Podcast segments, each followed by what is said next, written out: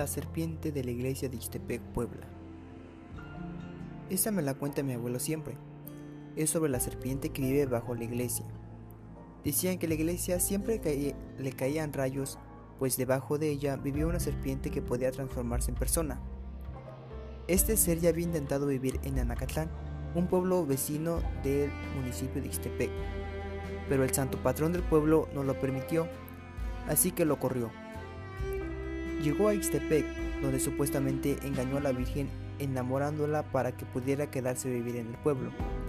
Pero esa serpiente causaba muchos problemas, ya que se comía el ganado de los abuelos, engañaba a los hombres, pues este ser tenía la capacidad de convertirse en una mujer muy hermosa que traía la atención de los hombres, seduciéndolos hacia que se perdieran por el campo.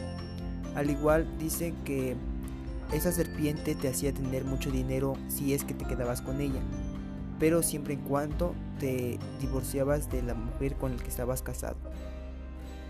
Llegó el tiempo en que los Gilinín se le conocía como dioses de los rayos. Decidieron matar a esta serpiente. Los Gilinín son abuelos que causan los rayos y los relámpagos en día de lluvia.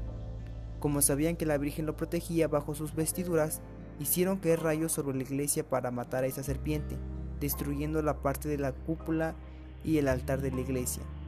Los Gilinín pudieron atraparlo, pero se les escapó, y según aún sigue escondiendo bajo la imagen de la Virgen, ya que ella lo protege.